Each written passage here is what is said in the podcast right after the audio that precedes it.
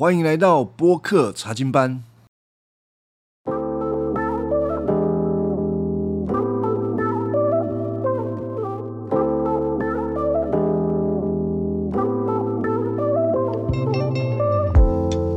上一个节目我们谈到最后，就是挪亚在大洪水之后有三个儿子，呃，二儿子韩，他看到爸爸的堕落，就嘲笑他的父亲，最后被挪亚给咒诅了。除了韩之外，还包括了迦南，就是韩的儿子迦南。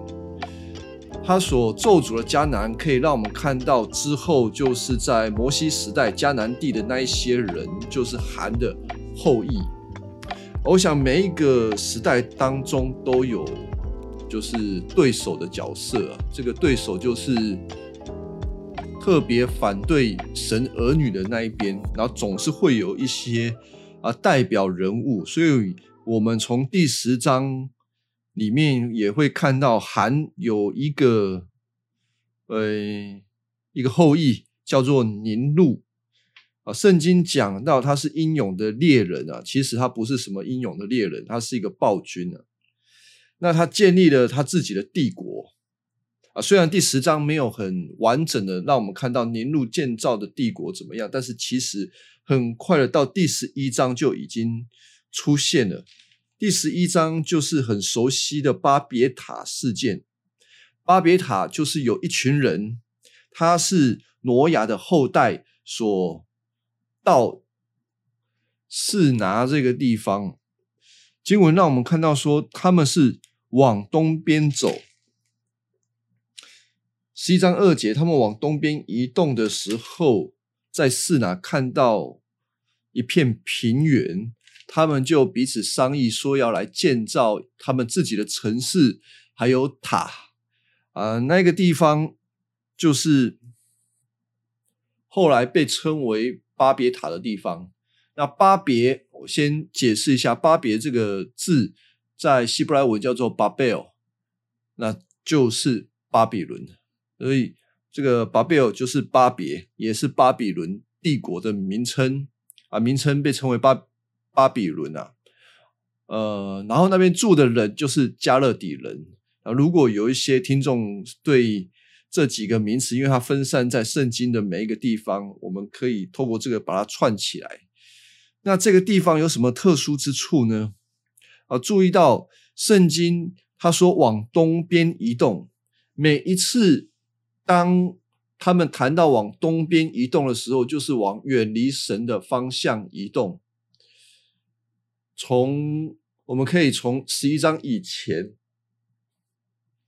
当亚当他犯罪堕落之后，神把他们赶出伊甸园，他们是往伊甸园的东方移动。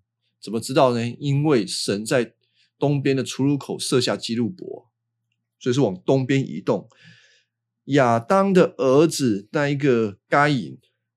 当他不愿意留在那个地方，他被神审判放逐的时候，他也是往东边移动，往示拿之地，不是示拿，是挪得之地，就是流浪者之地。那这个事件，让我们一直往后面去追踪的时候，会发现到第六章，就是挪这个挪亚的时代，一开始告诉我们，好像神自己的儿女跟人的儿女就是混杂在一起，然后生下很多的儿女。啊，为什么神的儿女跟人的儿女会混杂在一起？我们可以推测，就是甘安隐的后裔在东方的大臣这个挪德有自己的城市，但是呢，神自己原本近前的后裔就是赛特的后裔啊，他们往东边看啊，被吸引。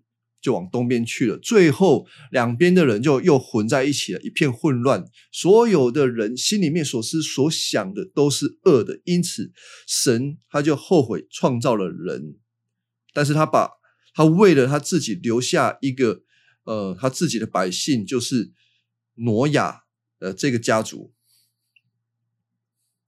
所以在大洪水这个事件，等于是神把。之前的创造完全的毁掉了啊，所有人类也都毁掉，剩下挪亚。在洪水之后，挪亚这个家族意味着是一个新的开始，就像亚当这样子一个新的开始。但是也有一些不一样的地方。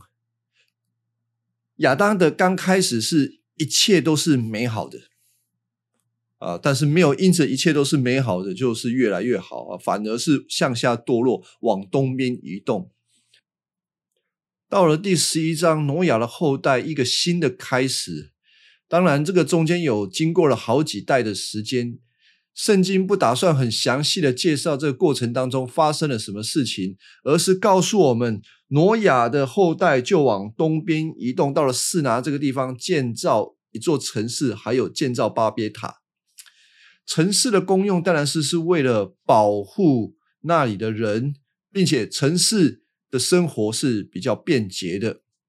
那另外呢？创呃建造这个巴别塔的目的是什么呢？他们说，他们要往上盖啊，越盖越高啊，呃，盖到塔顶通天。我以前读这个经文，我就想说，这个是神话吗？还是说，因为也只有神话里面的人才会幻想说，这个建筑物可以高到天顶天上啊？何况那个时候没有那么高的科技。今天我们看。那个很高的大楼旁边几乎就可以穿过云端的，难道那个是一个神话吗？不是神话的。这边谈到的其实是他们往上盖的目的是要使他们能够离天的距离比较近，为的是要宗教上面的作用啊，不是真的好以他们以为这样盖可以穿过天。穿到天堂不是这个意思的，目的是为了要宗教上面为了敬拜使用，所以呢，这一群人他们为自己建造了一座城，也建造一座塔，这个塔成为他们的精神象征，使他们可以在这边敬拜他们自己的神明。他们做这件事情呢，跟神的心意是完全相反的，因为神。创造人的目的是使他们遍满地球的所有每一个地方，并且按照神的方式来治理管理整个地球。那神可以得到荣耀。现在这些在是拿这些地方的人，是为了自己的名来建造城市，也为了自己的私欲来敬拜他们的假神。所以神一定要处理他们的。神怎么做这件事情呢？很简单，变乱他们的口音啊！因为在那个时候，所有人讲的话啊都是同一个语言。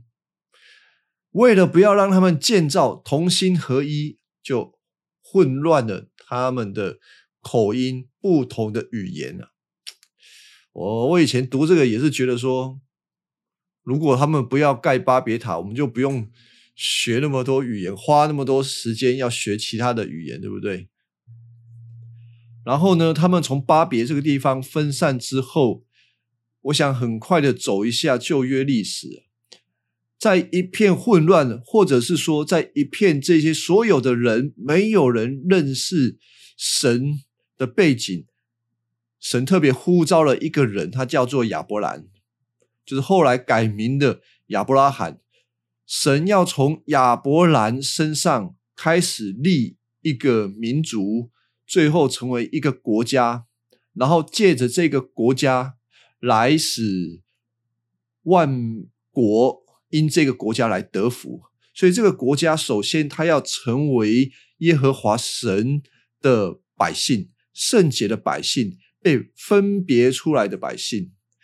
那这个应许呢，从亚伯拉罕开始，神跟亚伯拉罕立约，说要告诉他说，我要给你一个后裔，而且要使你成为一个很大的国家，祝福你。所以，一个国家就是要有人民嘛，土地啊，还有国王，最少要这三个三个元素。这个应许什么时候呃应验呢？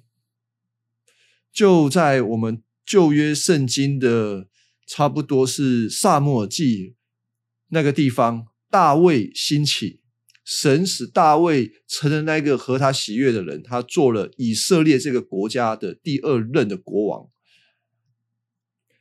当这个国王他在呃管理以色列国的时候，其实很重要的就是他必须要按照摩西的律法，神所给摩西赐下来摩西律法，让以色列的王能够。以此律法来遵守管理整个国家，整个国家在国家就能够得到上帝的祝福。那当他们国家得到上帝的祝福，旁边的外邦也能够因此得福。这个是神的心意。但是很快的，大卫他的国权并不是永远的。其实大卫很清楚。呃，他把这个国位交给他的下一任儿子，就是所罗门。很快的，整个国家就败坏了。他们不遵守上帝的律法的，败坏之后分为南北国，北国灭亡，南国灭亡。全国的人最后的结局是怎么样呢？被掳到巴比伦。哎，刚刚说的巴贝尔。这些人在创世纪第十一章的人，在巴贝尔分散的，最后以色列神自己的百姓再度的回到巴贝尔、巴比伦、巴别这个地方。这需要思想，我们会觉得很奇怪，为什么十一章之前的第一段历史，第一段历史这个。亚当的后裔会往东边移动，最后到了巴别，就是挪亚的后裔到了巴别。新的开始，亚伯拉罕的后裔最后还是被掳到巴别，这到底是怎么一回事呢？好像人不管怎么样，历史不管怎么走，就是往离开神的方向去走。我们之前也谈过，什么叫做死亡？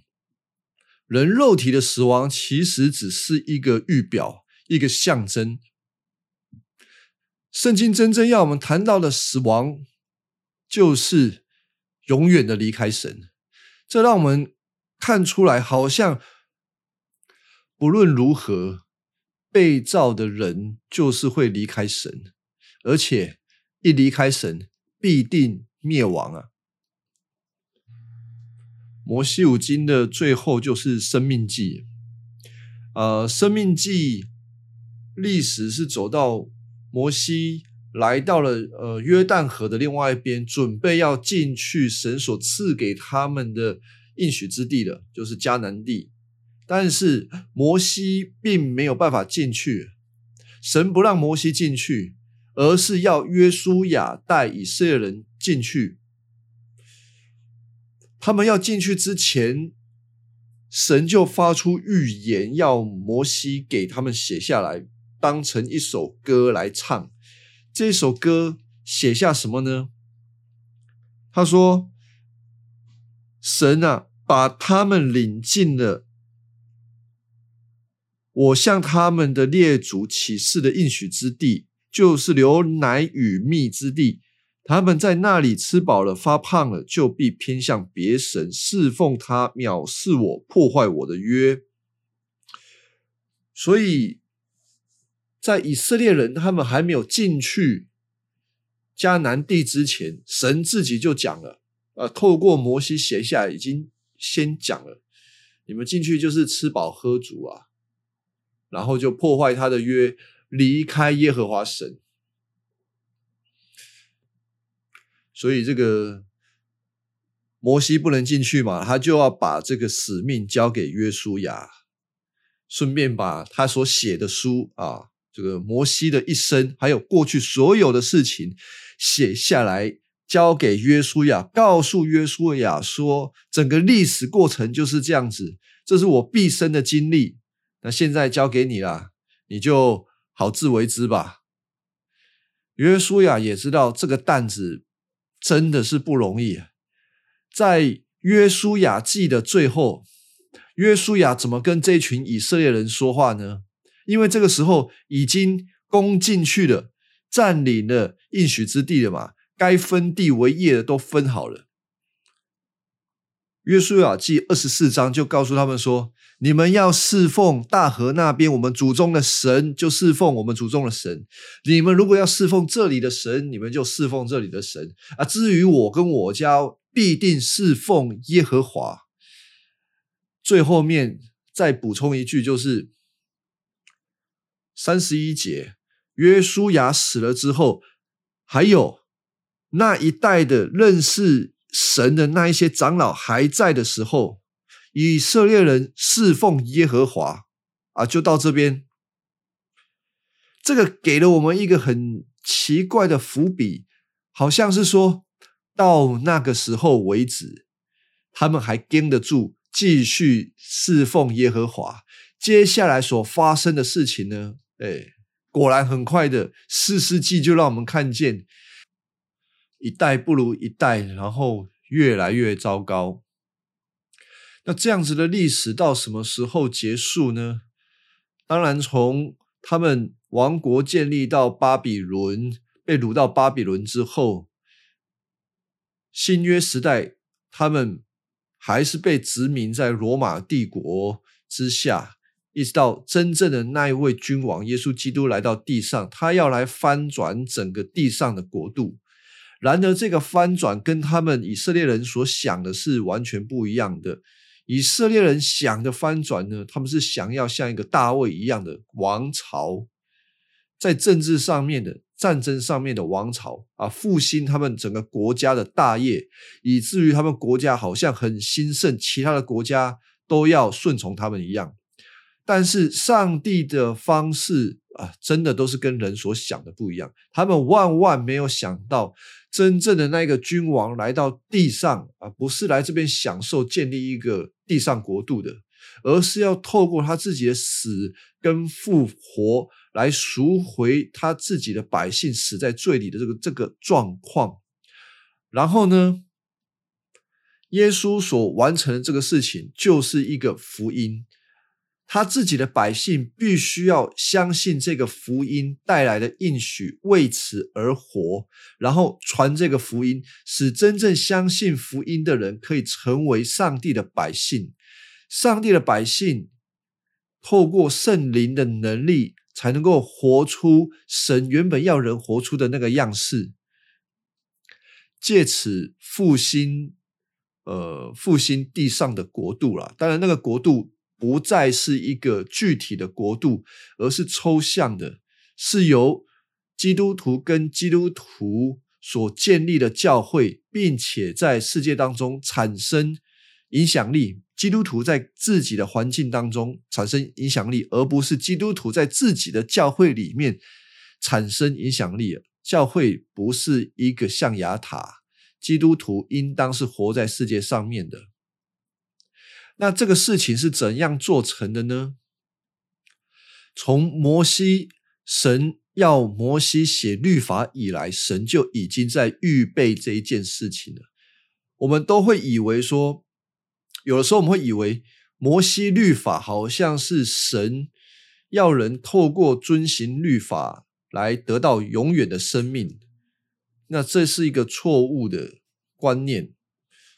啊，甚至是会以为说旧约是很严格的，那新约是耶稣基督做成的，恩典的门打开，所以耶稣是一个比较和善的神。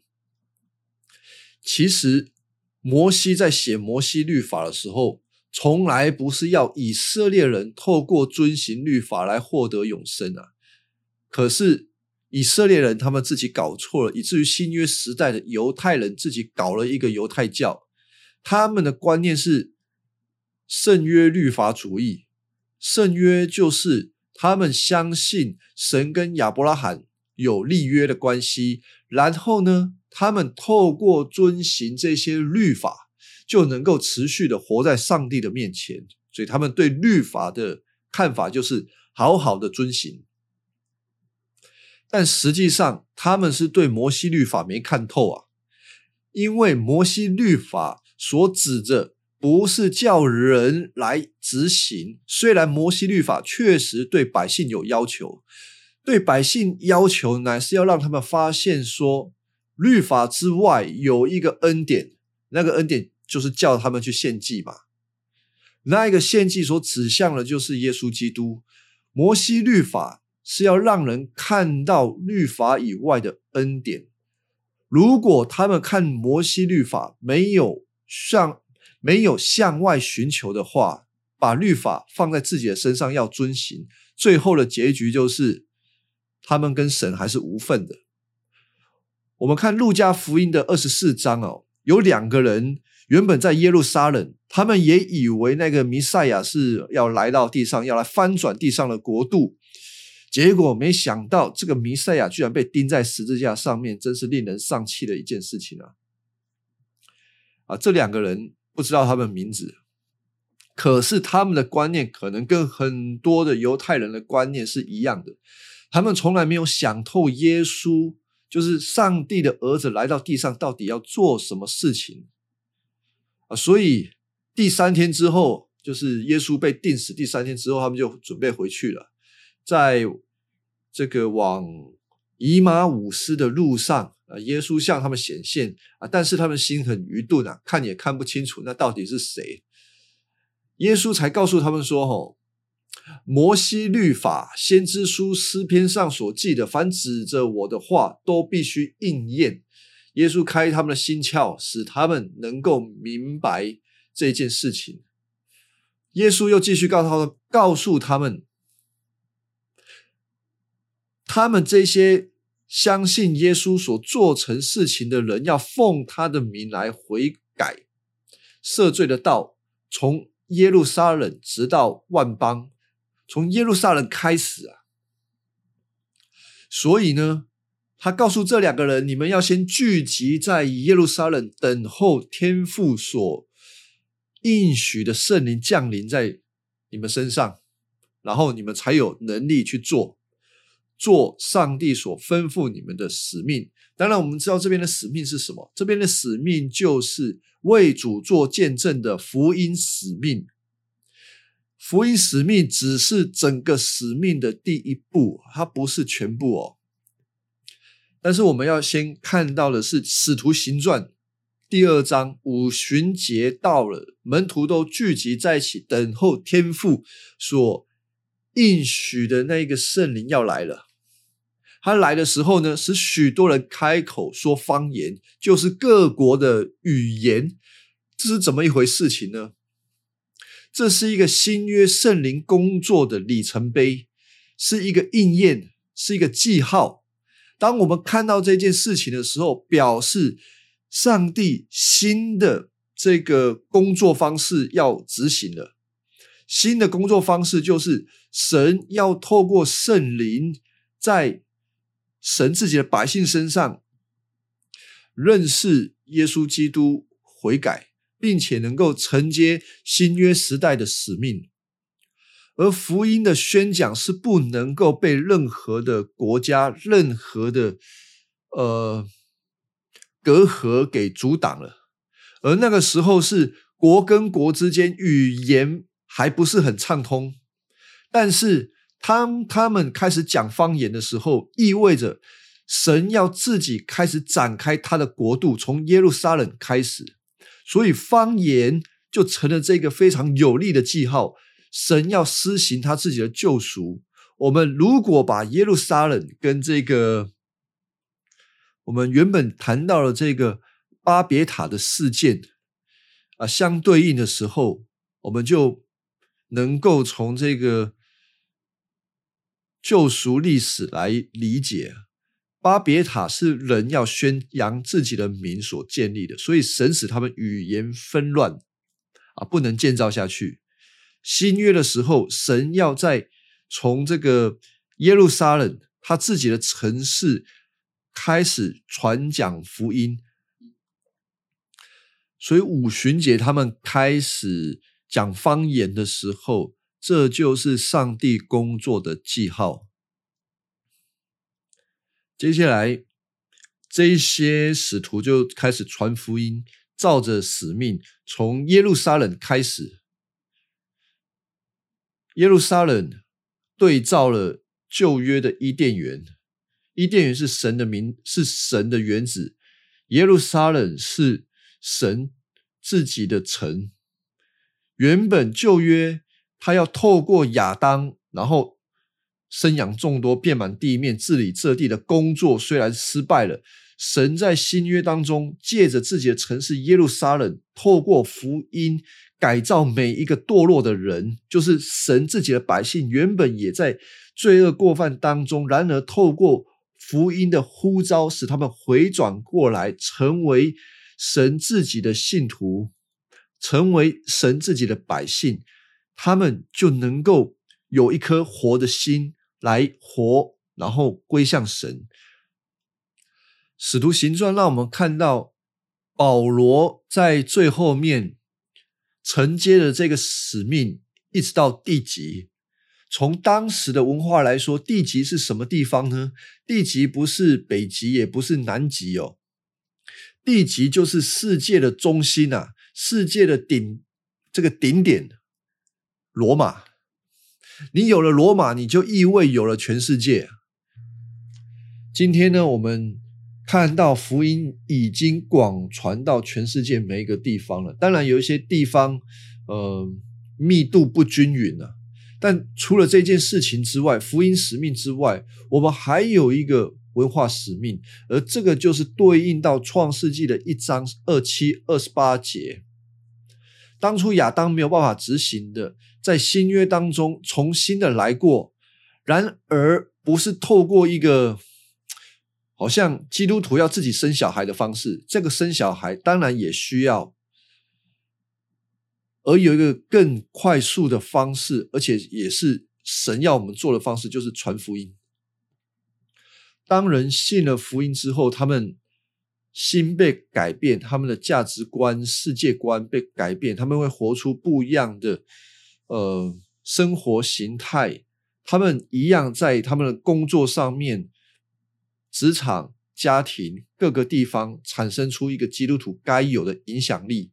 他们按照神所喜悦的方式来管理他们手中所有的一切，然后归荣耀给神。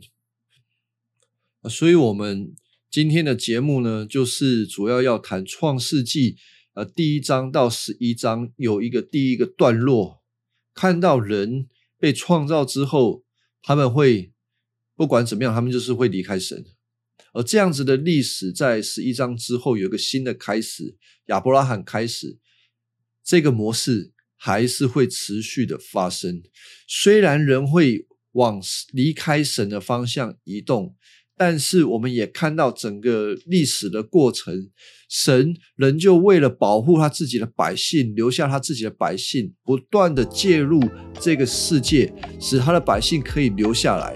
并且最后透过福音上面的传递，使我们能够明白，神从来不离开他的百姓，并且为他的百姓预备美好的产业，就是耶稣基督，还有天上所有的一切。